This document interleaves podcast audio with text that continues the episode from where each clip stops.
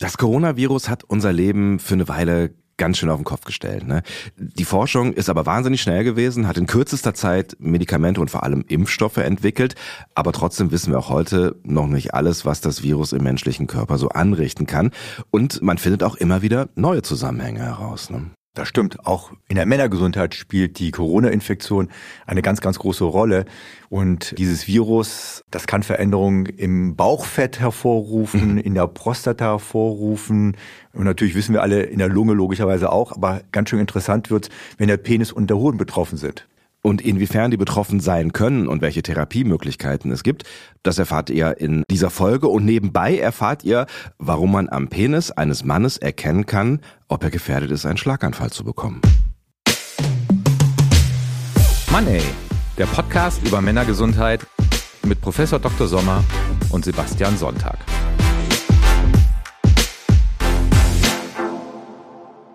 Hallo Herr Sommer.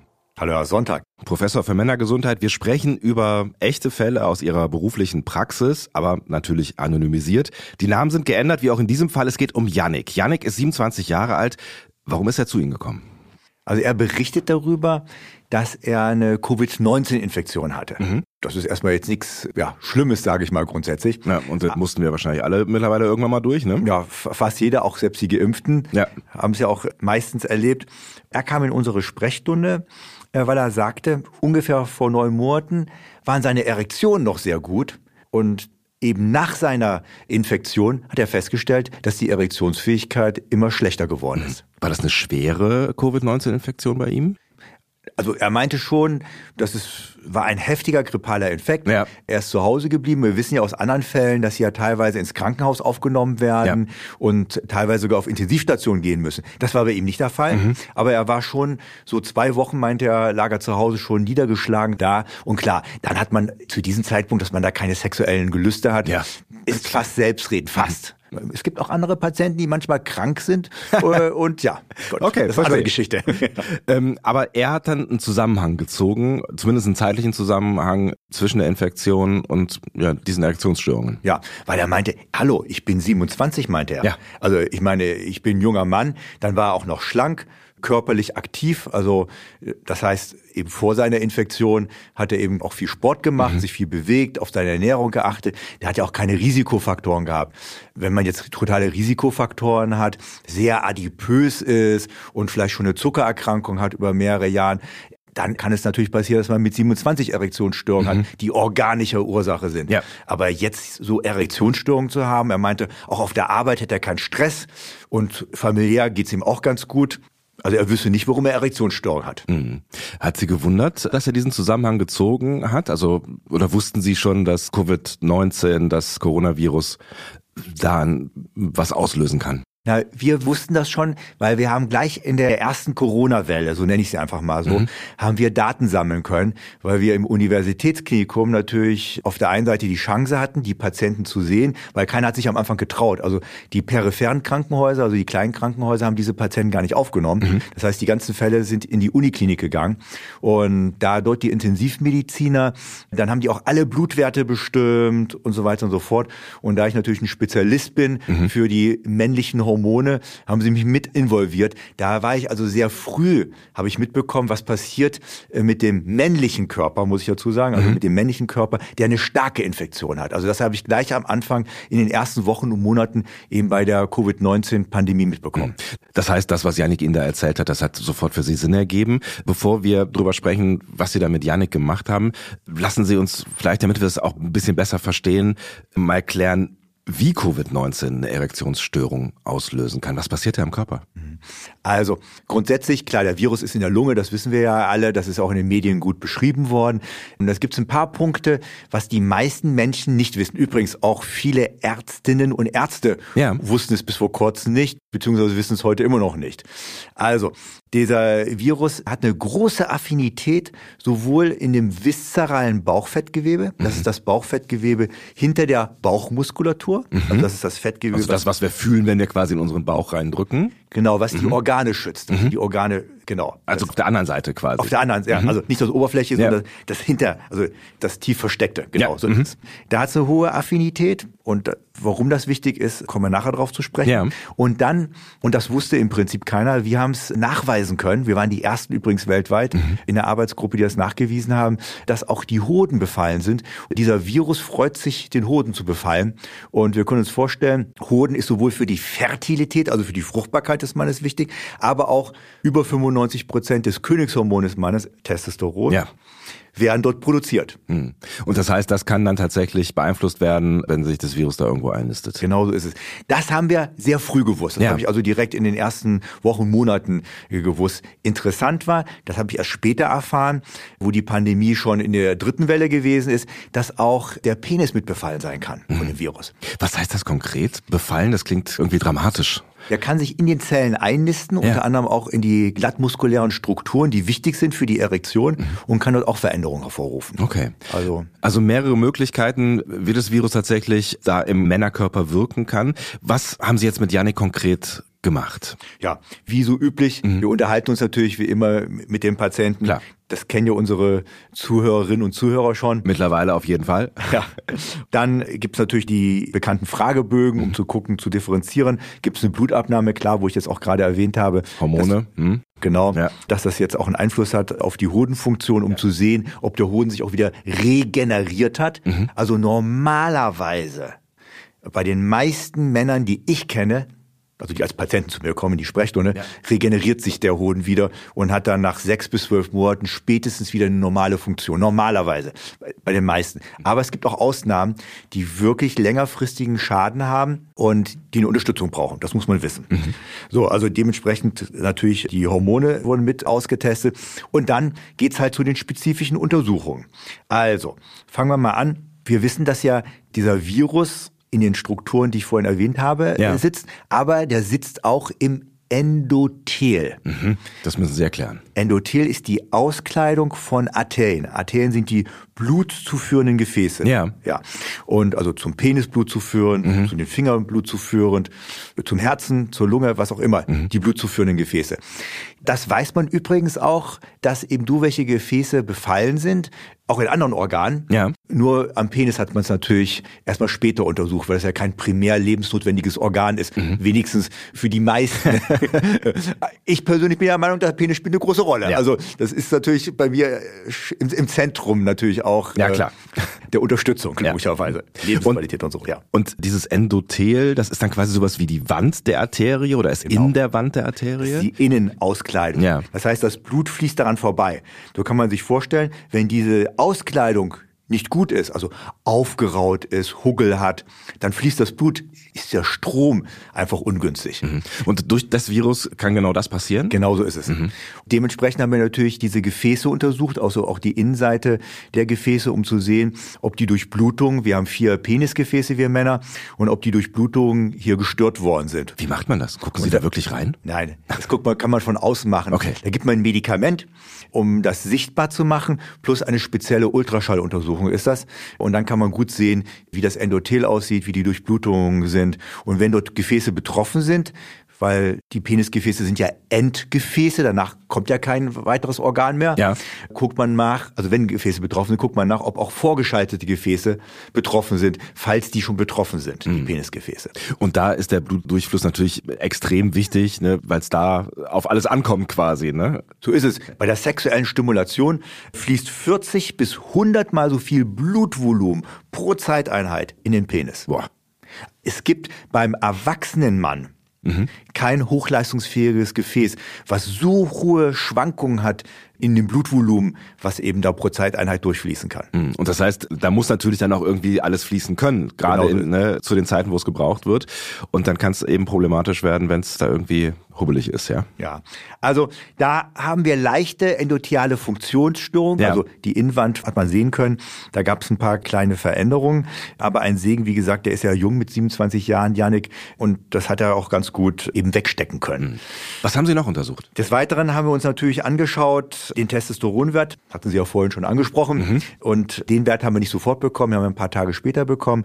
Und da haben wir uns speziell angeschaut, den biologisch aktiven Wert. Das heißt, welche Anteile von den Testosteronmolekülen sind aktiv im Körper. Mhm. Das heißt, welche gehen zu den Zellen, an die Rezeptoren und können dort Informationen weitergeben. Mhm.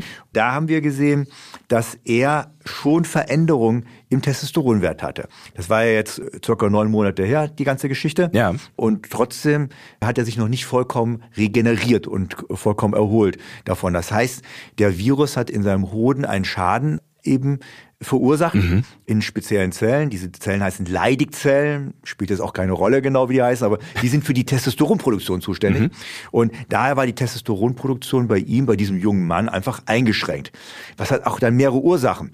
Also das führt dazu beispielsweise, dass die Zusammensetzung des Penis, die wir auch untersucht haben, mhm. sich verändern kann. Wenn ein Mann lang genug einen Testosteronmangel hat, also zu wenig biologisch aktives Testosteron im Penis hat, bauen sich die Zellen, die erektionsfördernd sind, langsam ab. Mhm. Haben wir auch schon eine Podcast-Folge zugemacht, falls euch das Thema interessiert und ihr es noch nicht gehört haben solltet. Da geht's um die Infrastruktur des Penis. Finde ich immer noch einen schönen Begriff in dem Zusammenhang. Aber äh, das nur so nebenbei.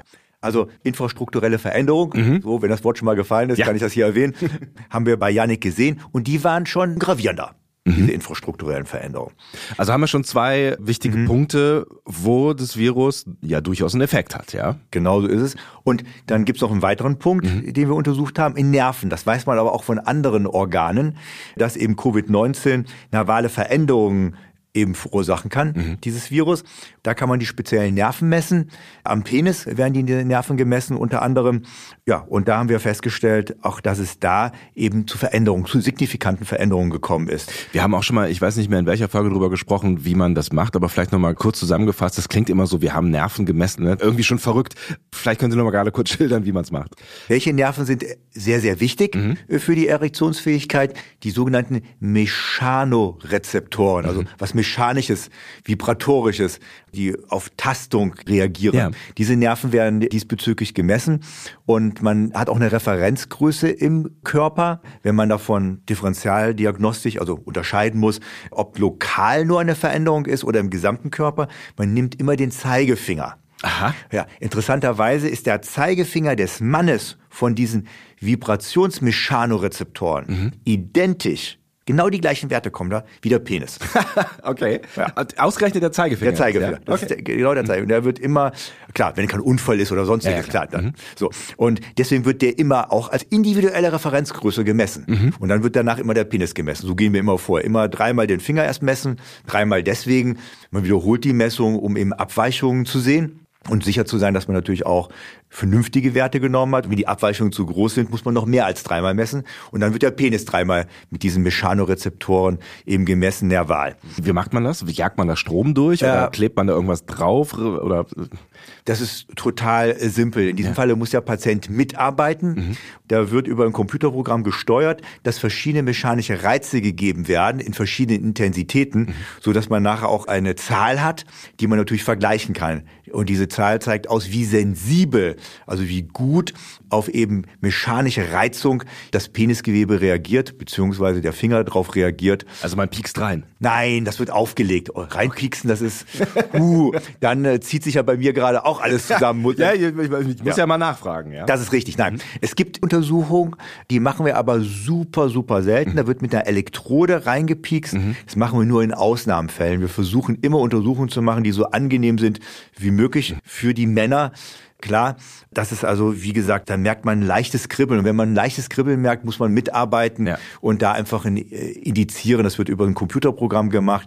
Da hat der Patient auch eine Maus in der Hand, mhm. um dann zu indizieren, ah ja, er merkt das Kribbeln. Und deswegen wird das eben auch dreimal, mindestens dreimal wiederholt. Verstehe. Mhm. Und dann wird es direkt ausgerechnet, wie hoch die Streubreite ist und ob das alles so sein kann. Mhm. So. Und zusätzlich noch werden auch noch Wärme-Kälte-Rezeptoren am Penis mitbestimmt. Mhm. Also auch da spielen die Nerven eine große Rolle.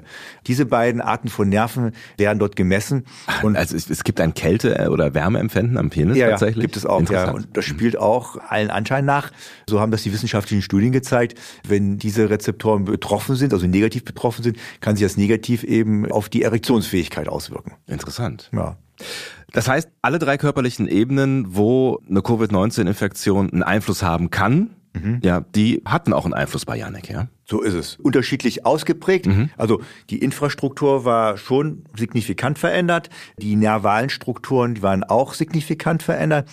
Wie gesagt, mit dieser Durchblutung, mit dem Endothel haben wir leichte Veränderungen gesehen. Das war jetzt nicht so gravierend. Und am Hoden haben wir einfach gesehen, dass eben noch nicht genügend Testosteron wieder produziert worden ist. Also da hatten wir auch signifikante Veränderungen. Ist das ungewöhnlich, dass sich äh, eine Covid-Infektion dann so breit macht? Oder ist es, ist es normal, dass wenn das Virus einmal da ist, dann setzt es sich halt auch überall fest? Also interessant ist, wenn es jemanden richtig betrifft, mhm. also wenn jemand längerfristige Symptome hat und schwere Symptome hat, auch nach der Infektion, dann haben wir festgestellt, sind häufig immer mehrere Strukturen betroffen, nicht nur eine einzige. Mhm. Also das kann man so pauschal sagen. Es gibt Männer, die haben eine Covid-19-Infektion und nachdem die sich erholt haben, dann ist alles super. Mhm. Da funktionieren die Nerven sehr gut, die Durchblutung ist top. Das ist für die wie so eine leichte Grippe gewesen. Ja, die und man merkt vielleicht auch gar nichts davon, dass da irgendwie vielleicht, äh, weiß ich nicht, ein Virus unterwegs gewesen ist. Genau so ist es. Und die, wissen Sie, woher ich diese Patienten kenne? alle Patienten, die ich operiere, mhm. die müssen vorher einen Test haben. Ja. Und die kriegen einen PCR-Test, also das ist der spezielle Test, also nicht nur ein Schnelltest, sondern der wird richtig nachgeschaut, ob da Anteile vom Virus vorhanden sind. Und das mussten wir eben die ganze Zeit so durchführen. Mhm. Und da habe ich Patienten gehabt, die waren so erstaunt drüber, die waren ohne Symptome, die haben sich gut gefühlt, die haben nicht mal einen Schnupfen gehabt oder mhm. nicht, nicht mal Erkältungssymptome da war der PCR-Test positiv, konnten wir natürlich nicht operieren. Ja, klar. Mussten ja. wir auch außerhalb des Krankenhauses haben. Ja. Aber die habe ich dann danach, nachdem sie wieder ins Krankenhaus gehen konnten, natürlich interessenshalber aus wissenschaftlicher Sicht, habe ich die mit untersucht, mhm. um zu sehen, was machen dort die Blutwerte, was machen die Nerven dort, die Durchblutung, als ob da nichts gewesen ist, wenn die nach zwei, drei Wochen, nachdem man festgestellt hat, dass sie eine Infektion hatten, da waren. Oder auch teilweise, wie gesagt, manche Leute haben auch nur leichte Symptome ja. und die regenerieren sich schnell. Aber ich habe auch schon ein paar Patienten gehabt, die hatten nur leichte Symptome und die haben trotzdem auch über Monate danach eben Veränderungen gehabt mhm. in den Strukturen. Das sind jetzt alles körperliche Symptome gewesen, über die wir gesprochen haben. Welche Rolle spielt da auch die Psyche in Verbindung mit einer Covid-19-Infektion?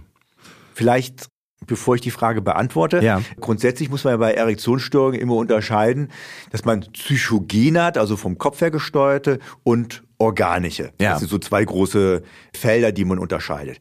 Man muss auch wissen, das hat man so in den bis vor 20, 30 Jahren hat man das sehr stark unterschieden. Mhm. Da hat man gesagt, oh, es gibt nur organisch bedingte oder es gibt nur psychogen bedingte. Bis 1990 ungefähr hat man sogar geglaubt, dass 80 bis 90 Prozent der Erektionsstörungen rein vom Kopf her mhm. gesteuert sind, was aber nicht stimmt. Das wissen wir heutzutage. Ja. Ab 1990 hat ja die Forschung bei Erektionsstörungen, das kann man ja auch in diesen wissenschaftlichen Publikationen sehen, ist die so exponentiell angestiegen. Das war so ein richtiger Schub und Grundlagenforscher, klinische Forschung. Und da haben wir auch so viele Daten und wissen mittlerweile auch so viel darüber. Ja. Und wir wissen heutzutage, meistens haben Männer organisch bedingte Störungen ja. und kurz danach, und das kann man sich schon logisch vorstellen, wenn man merkt, drei, vier, fünf Mal, wow, irgendwas läuft nicht mehr so richtig, wie ich es gewohnt bin. Ja. Dass sich dann irgendwann das Unterbewusstsein natürlich dann auch Gedanken macht und dann ist man so im Teufelskreis. Mhm. Die Psyche spielt dann verrückt und denkt dann beim nächsten Mal, oh, hoffentlich wird mein Penis steif oder oh, hoffentlich halte ich das durch, mhm. bis meine Partnerin Orgasmus hat. Oh Gott, hoffentlich wird mein Penis nicht schlaff während des Geschlechtsverkehrs. Also dann setze ich die psychogene Komponente oben drauf. Daher wissen wir, dass heute ganz viele, über 80 Prozent, sind eben Mischkomponenten mhm. mit Organik, wo die Organik in der Regel zuerst da war und eine psychogene Komponente setze ich oben drauf. Und knapp um die 10 Prozent sind rein psychogen bedingt, also nur vom Kopf her gesteuert, mhm. ohne dass es organische Probleme gibt. Dazu muss man sagen, es kann passieren, wenn man lange ein psychogenes Problem hat, dass man dann natürlich seinen Hormonhaushalt auch negativ beeinflusst. Mhm. Wenn man den Hormonhaushalt negativ beeinflusst, beispielsweise Stresshormon Cortisol steigt, Königshormon Testosteron sinkt und das über Wochen, Monate, führt das auch zu organischen Problemen. Ach, das ist ganz spannend. Das heißt, dadurch, dass ich mir einen Kopf mache, ne, bin ich gestresst und beeinflusse meinen Körper. Das ist ja eine spannende Erkenntnis. Ja. ja. Und das finde ich ganz, ganz wichtig, weil es gibt noch viele Menschen, die glauben, dass man das so schön differenzieren kann. Es gibt auch noch viele, die glauben, dass es Psychogen spielt eine ganz große Rolle und mhm. Organik spielt keine Rolle. Und man sieht eigentlich, wie gesagt, wenn die psychogene Komponente lang genug anhält, ja. kann daraus sogar zusätzlich eine organische Komponente sich entwickeln und eben die Organik, dass dann fast immer eine psychogene Komponente sich Ist ja irgendwie auch klar, ne? ne? Sie haben es gerade erklärt. Natürlich machst du dir dann irgendwann äh, einen Kopf und schwupps ist die Psyche damit im Game, ne? Und jetzt würde ich gerne Ihre Frage beantworten. Das ist sehr nett. Das ist, ja, das ist schön, dass Sie sich erinnern, ja. Sehr gerne. So eine Covid-19-Infektion ist eine psychogene Belastung. Mhm. Also besonders am Anfang, in der ersten Welle, zweite Welle, haben wir auch wenig gewusst, hat die Bevölkerung ja wenig gewusst darüber. Jetzt ist man ja aufgeklärter, jetzt gibt's ja Impfstoffe, es gibt auch Medikamente, wenn man eine Infektion hat. Also es ist ja ja, es ist ein bisschen, also ne, es ist ein bisschen entspannter geworden. Also natürlich irgendwie hat man keinen Bock auf eine auf eine Covid-Infektion, auch weil man eben noch nicht so genau alle Langzeitfolgen überblicken kann. Ne? Aber klar, wir gehen da jetzt auch gesamtgesellschaftlich, glaube ich, deutlich entspannter mit um als vor anderthalb Jahren oder zwei. Ja. Und je nachdem, wann man eben diese Infektion hatte, war die psychogene Belastung sehr sehr stark ausgeprägt. Aber natürlich gibt's heute immer noch Männer, natürlich auch Frauen, mhm. die betroffen sind von der Covid-19-Infektion, die sich ja trotzdem Sorgen machen. Weil wenn man sich sehr abgeschlagen fühlt oder man weiß dann mittlerweile vielleicht auch, dass es Long-Covid ja. anscheinend gibt, mhm. kriege ich sowas vielleicht schaffe ich es wieder, vernünftig arbeiten zu gehen? Was passiert mit meinem Geschäft, was ich habe? Ja. Wie überlebt das? Habe ich Leute, die das so lange mich vertreten können? Also da gibt's ja ganz viele Komponenten. Ich sag mal, private, soziale, ökonomische, aber auch gesundheitliche Sorgen, die man vielleicht haben kann. Mhm. Und dementsprechend muss man das mit dem Patienten auch besprechen und das ansprechen, welche Sorgen, welche Ängste er hat, welchen Stress er sich vielleicht aussetzt, um den natürlich zu beruhigen. Und das haben wir bei Yannick natürlich gemacht. Wir haben natürlich den Vorteil gehabt, dass wir sehr viel eben Datenmaterial schon hatten, viel Wissen gehabt haben und ihn dann natürlich schon beruhigen konnten. Das heißt, bei Yannick spielte die psychologische Ebene schon auch eine Rolle. Das haben Sie gleich auch im Gespräch gemerkt. Er hat sich schon Sorgen gemacht. Ja. Eben, naja, 27 Jahre. Klar. Sportlich. Mhm. Aber er hat gemerkt, wow, meine Erektionen sind nicht mehr so und hat sich Sorgen gemacht. Ein Segen hat er sich nur Sorgen gemacht über seine Erektion ja. und nicht über andere gesundheitliche äh, Sachen. Der war auch leistungsfähig, sage ich mal, auf der Arbeit. Also ist es nicht aufgefallen, dass mhm. er in seiner Leistung abgefallen ist. Wobei man aber sagen muss, wenn das biologisch aktive Testosteron betroffen ist, ist man auch nicht so leistungsfähig. Okay. Sowohl beim Sport mhm. man regeneriert nicht mehr so schnell, nicht mehr so gut, kann nicht mehr so hart trainieren. Aber auch auf der Arbeit kann es passieren, dass man insbesondere, wenn es zum Abend hingeht, dass man einfach nicht mehr so leistungsfähig ist wie seine Kollegen, die noch fit sind. Mhm. Was haben Sie dann jetzt konkret mit Yannick gemacht, nachdem Sie all das festgestellt haben, was Sie festgestellt haben, was ja schon mal ein Vorteil auch für die Psyche ist, weil Sie Yannick ja drei ganz konkrete Dinge sagen konnten, körperlicher Natur und dann kann man es, glaube ich, schon mal ein bisschen besser verpacken. Aber dann geht es ja darum, das wieder irgendwie in den Griff zu bekommen. Ne? Das stimmt. Also therapeutische Maßnahmen, die wir mit ihm besprochen haben, das erste waren diese Nervenstrukturen. Das Gute daran ist, Nerven sind zwar ich muss mal einfach Ausdruck sagen und, und natürlich erkläre ich dir danach. Das ist nett. Sogenanntes braditrophes Gewebe. Braditrophes Gewebe heißt, das ist sehr wenig durchblutet, hat einen langsamen Stoffwechsel. Mhm. Das bedeutet, wenn man da Schäden hat, also wenn ich einen Schaden habe in einem Gewebe, was sich schnell regeneriert, wie gut durchblutete Muskulatur, dann hat man einen schnellen Turnover, mhm. erneuern sich die Zellen, das läuft alles schnell. Hingegen bei Nerven dauert das sehr langsam, bevor die sich regenerieren, mhm. weil eben der Stoffwechsel, die Durchblutung so gering ist. Verstehe. Also, er hatte ja, haben wir ja gemessen, auch ein neurologisches Problem, also mit seinen Nerven. Und da hat er eben ein spezielles Nerventraining bekommen. Mhm. In diesem Falle ist das ein Vibrationstraining. Mhm. Ja, man kennt das in der Neurologie, also in der Nervenheilkunde, gibt es so Patienten, die Nervenschädigungen haben, die gehen auch auf Vibrationsplatten, also je nachdem, welche Art von Nervenschädigung die haben. Und dann kriegen die spezielle Programme, um wieder auch die Nerven zu reaktivieren. Also da stellt man sich drauf, das ist wie so, so eine Rüttelplatte. Genau so ist ja? es, so stellt man sich das vor. Ja. Interessanterweise, nicht alle Rüttelplatten funktionieren da, mhm. weil die haben, manche haben Hub nur nach oben, manche nur zur Seite. Mhm. Also das müssen bestimmte Frequenzen sein, gewisse Hübe sein. Also Hub, das heißt, wie hoch so eine Platte sich bewegt, heißt mhm. das. Und welche Art von Bewegung die hat. Und in der Neurologie ist es schon bekannt, also in der Nervenheilkunde gibt es ja wirklich therapeutische Maßnahmen eben für andere Körperteile. Jetzt muss der Patient sich natürlich nicht vorstellen, jetzt legt er seinen Penis da drauf auf diese Rüttelplatte. Ich, ich, ich, habe hab mir jetzt vorgestellt, man stellt sich auf diese Platte drauf und dann passiert was. So, also das wäre schon ein Fragezeichen. Aber gut, dass Sie es jetzt erklären. Ja, und man müsste dann auch nicht sich selber draufstellen, ja. weil da ist der Abstand von den Füßen bis zum Penis zu weit. Ja. Das heißt, man müsste eigentlich direkt den Penis drauflegen. Also wenn man das machen würde. Aber ein Segen gibt es ähnliche Apparate, die wesentlich kleiner sind, ja. die man zu Hause verwenden kann, ohne dass man eben in irgendeine Praxis oder eine Institution gehen muss.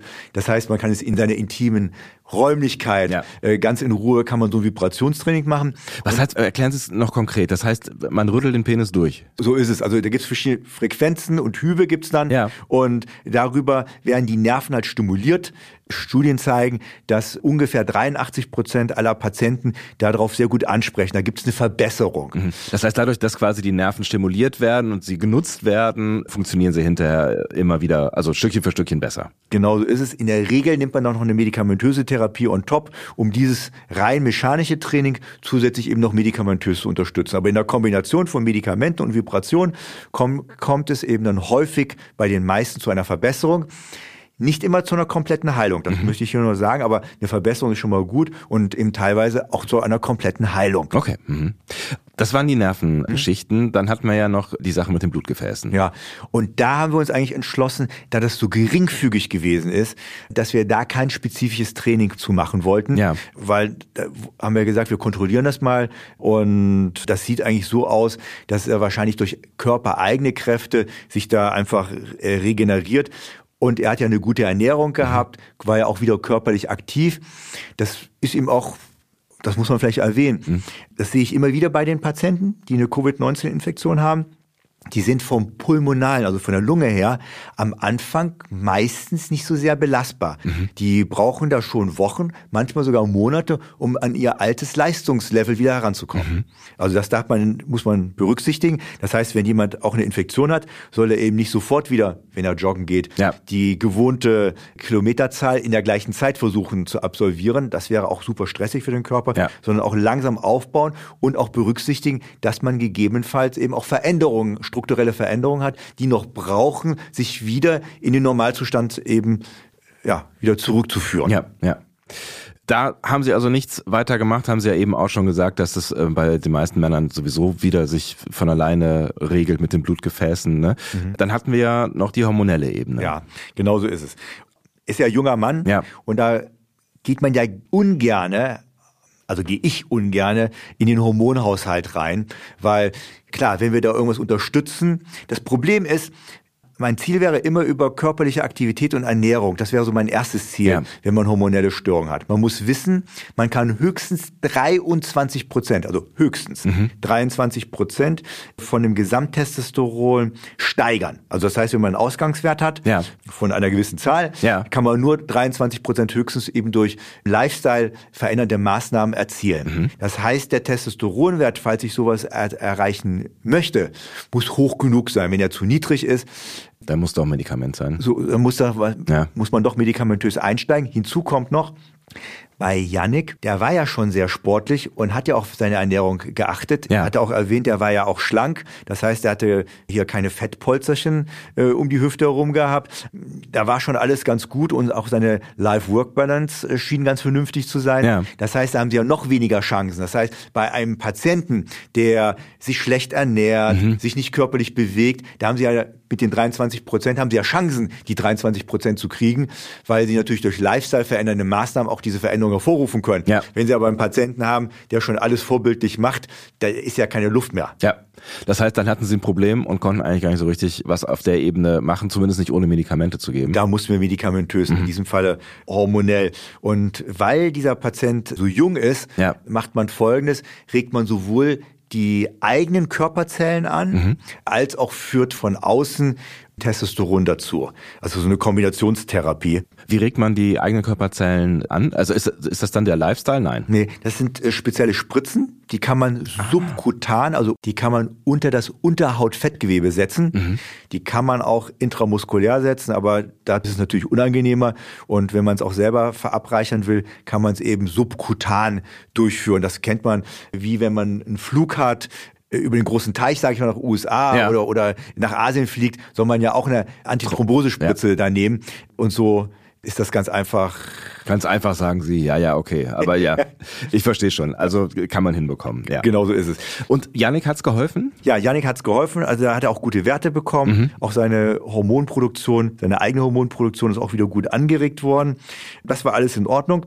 Wir haben den noch, dann nochmal gesehen. Mhm eben zur Reevaluation zu gucken, läuft das alles nach Plan, wo gibt es Stellschrauben, wo ich noch was verändern muss. Das heißt, Sie machen das ganze Programm quasi nochmal, was Sie eben erklärt haben, was, was die, die Punkte, die wenigstens gemacht. betroffen sind. Ja. Mhm. Genau, die Punkte, die, die betroffen sind. Es gab dann ein paar Punkte bei den Untersuchungen, wo wir gesehen haben, die waren nicht betroffen. Ja. Zum Beispiel, wir haben auch die Potenzmuskulatur untersucht. Mhm. Wenn schon, dann klärt man den Patienten komplett ab, um nichts zu übersehen. Ist auch ein ja. schönes, schöner Begriff. Ist, ne? sagt man so, ja? Klärt man ab den Patienten. Ach so, ich ja. habe Potenzmuskulatur. Nee, nee. Den habe ich schon mal gehört in diesem Podcast hier. Ja, deswegen meinte ich, also auch dazu haben wir ja äh, schon einen Podcast gemacht. Ja, da gibt's eine eigene Folge zu, falls euch das interessiert. Scrollt hier einfach mal durch, wo ihr auch diesen Podcast, diese Folge hört. Und eben bei dieser Re-Evaluation, also bei dieser Wiedervorstellung, um ja. zu gucken, äh, wie es ist, waren diese infrastrukturellen Veränderungen, also diese, diese Zellen, diese guten Zellen, die erektionsförderlich waren, die waren doch immer noch reduziert. Mhm. Und damit er einfach schneller zum Erfolg kommt, haben wir dann zusätzlich noch eine Elektrotherapie gemacht, mhm. die man auch übrigens zu Hause durchführen kann. Da verschreibt man ein entsprechendes Rezept. Ja. Dann bekommt der Patient einen entsprechenden Apparat. Wir erklären Ihnen vorher, wie er den Apparat, die Elektroden anzulegen hat. Mhm. Äh, es ist eben wichtig, seitlich am Penis, damit einmal die Elektrotherapie, da gibt es eine gewisse Frequenz, mhm. äh, Impulsstärke, das wird alles eingegeben in diesen Apparat, damit einmal eben quer alles gemacht wird und dann werden die Elektroden einmal auch länglich mhm. verwendet, um auch eben dann alle Zellen zu reaktivieren, die halt wichtig sind für die erektile Funktion im Schwellkörper selber. Und die andere Therapie, die wir eben schon durchgeführt haben, haben wir weiter beibehalten. Ja. Merkt man da was von, von das dieser kribbelt. Ja, okay. Mhm. Auch das kribbelt, aber mhm. das hat diesmal nichts damit zu tun mit den Mechanorezeptoren, ja. sondern das, mit dem Strom, der das ist einfach nur der Strom, der mhm. dort einfach fließt. Ja. Mhm. Glücklicherweise kann ich berichten, ist er mittlerweile geheilt mhm. äh, und braucht gar nichts mehr. Also wir konnten alles therapeutischen Maßnahmen haben wir mittlerweile auch, auch schon abgesetzt und er hat mir auch rübergemailt nach drei Monaten nach Absetzen der ganzen therapeutischen Maßnahmen er fühlt sich super, mhm. wollte nur so ein kurzes Feedback geben, weil ich ihn darum gebeten habe, ja, klar. um einfach zu gucken, ob es stabil ist. Hat eine glückliche Beziehung, sexuell läuft alles toll, mhm. also der ist komplett geheilt. Nach drei Monaten schon. Nee, nee, nach drei Monaten, nachdem wir ihn reevaluiert haben. Alles klar. Das heißt insgesamt, wie, hat wie lange? Er ungefähr ja. mh, mm, und nach Absetzen dann. Wir haben ihn reevaluiert, dann ja. hat er noch die Elektrotherapie gemacht und dann haben wir gesagt, äh, dann darf er sie absetzen, mhm. wo wir gesagt haben, er darf alles absetzen. Danach, nach drei Monaten. Ich verstehe. Also das heißt, man beschäftigt sich schon eine Weile damit, wenn, ne? Ja. ja. Also, sechs Monate ist ein Minimum. Ja. Zwölf Monate meistens kann auch bis zu 18 Monate gehen in der Regel. Und dann, wenn das nur durch die Covid-19-Infektion bedingt war, ja. diese ganzen Veränderungen, das ist wichtig, dann ist man in der Regel wieder geheilt. Okay. Aber das heißt, wir können das hier nochmal unterstreichen und festhalten, ne? eine Covid-19-Infektion, die kann auf verschiedenen Wegen verantwortlich sein für eine Erektionsstörung. Man kann aber immer was tun mhm. und man bekommt es in der Regel auch wieder in den Griff. Genau, genau so ist es. Das ist Gilt das eigentlich für alle Erektionsstörungen? Also, dass man sie in der Regel in den Griff bekommt? Also in der Regel ja, auf irgendeine Art und Weise. Mhm. Ich würde mal diesen Spruch hier loslassen. Hier in Deutschland braucht kein Mann, also oder auch in Europa, braucht kein Mann, wenn er es nicht will, unter Erektionsstörungen leiden. Es gibt genügend Mittel und Methoden, dass ein Mann eine Erektion bekommt. Mhm. Und das erste Ziel ist ja immer bei dieser kompletten großen Untersuchung, die wir machen, was wir jetzt nicht erwähnt haben, es werden auch noch zusätzlich Alpha-1-Rezeptoren mit untersucht. Mhm. Das sind so spezielle Rezeptoren, die für vegetative Nervensystem ganz wichtig sind. Die befinden sich am Blasenauslass, in der Prostata und im Penis. Mhm. Und diese Rezeptoren werden unter anderem eben mit untersucht, um zu sehen, ob es dort zu Veränderungen gekommen ist. Aber auch noch andere Strukturen werden eben umfassend geschaut, wie das Blut gehalten wird, ob zu viel Blut aus dem Penis rausfließt, etc. etc. Wenn man die Ursachen kennt, mhm. warum die Erektionsstörungen vorhanden sind, dann kann man gezielt dagegen angehen mhm. und versuchen, eben erstmal zu stoppen, dass die Zellen, die betroffen sind, sich immer weiter abbauen. Das ist das erste Ziel. Und dann sollen die Zellen wieder aufgebaut werden. Also man will die regenerieren. Mhm. So. Und dann muss man schauen, wie viel da möglich ist. Und das Endziel wäre natürlich eine Heilung zu haben, dass man eben wieder eine erfüllte Sexualität haben kann, ohne irgendwelche Hilfsmittel. Das ist das Endziel.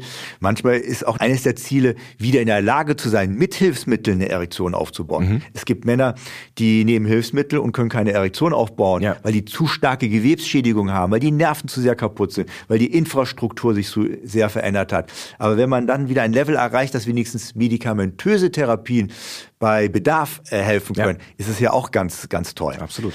Aber es gibt natürlich auch Sachen, ich sag mal, bei großen beckenchirurgischen Eingriffen, also ja, da wo natürlich viele Nerven und Blutgefäße zum Penis laufen, wenn die dann mit betroffen sind oder bei Strahlentherapie dieser Region, ja. wenn die mit betroffen sind, diese Strukturen, kann man gucken, was ist noch zu regenerieren, aber manchmal geht's einfach nicht, dass man eine Heilung okay. E-, eben dahin bekommt.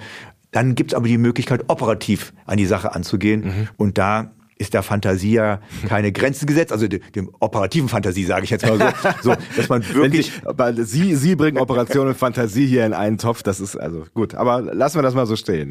So dass jedermann wirklich ja. hier in den europäischen Gefilden, wenn er keine Erektionsstörung haben möchte, es gibt genügend therapeutische Optionen, den Mann in die Lage zu versetzen, Erektion aufzubauen.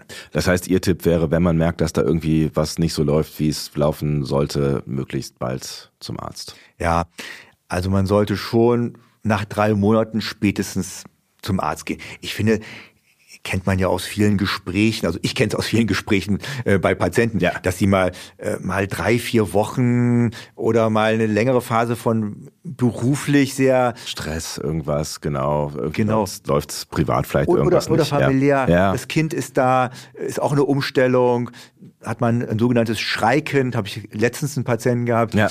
der ist natürlich müde und abgeschlagen. Ja. Der hat natürlich andere Dinge im Kopf als seine Erektion. Ja. Und dann, wenn die mal Zweisamkeit haben, dann läuft es vielleicht mal eine gewisse Zeit nicht.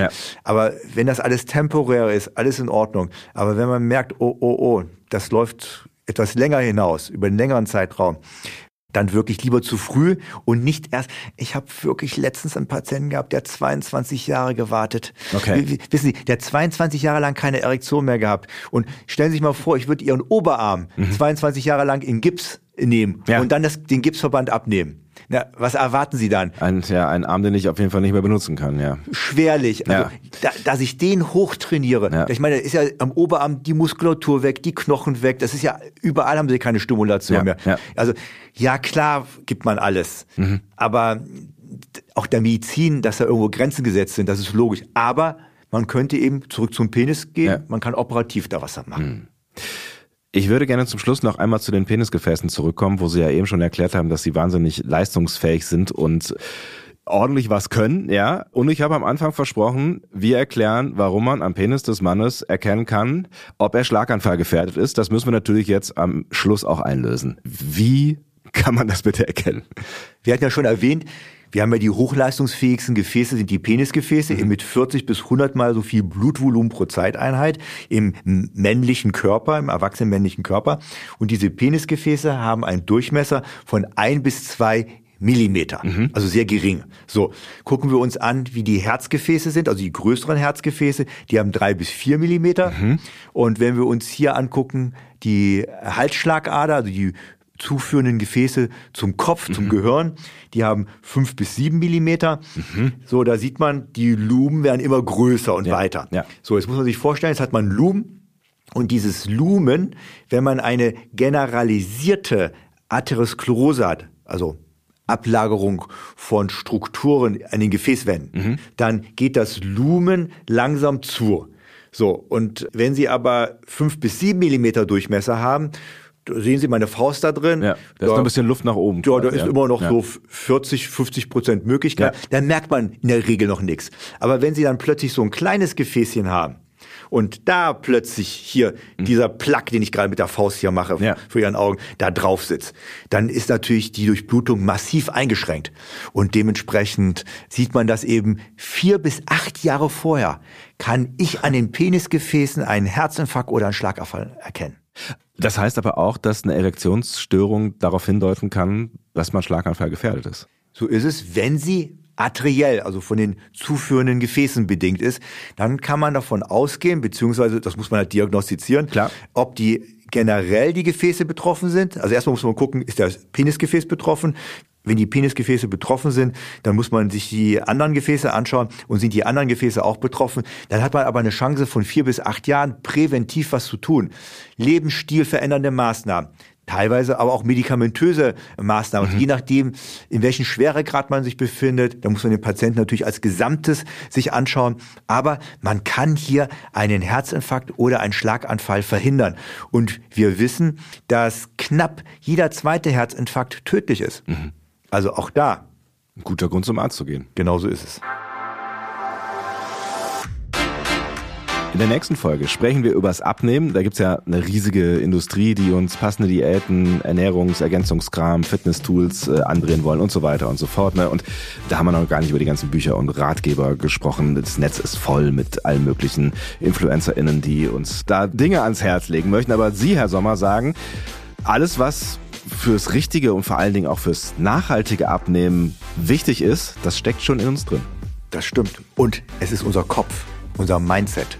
Der ist total wichtig. Wir räumen auf mit den ganzen Mythen und Halbwahrheiten übers Abnehmen und erklären euch, was wirklich wichtig ist und welche Rolle eben der Kopf spielt. Vielen Dank, Herr Sommer. Ja, vielen Dank, Herr Sonntag. Wir hören uns in der nächsten Folge. Bis dann. Tschüss.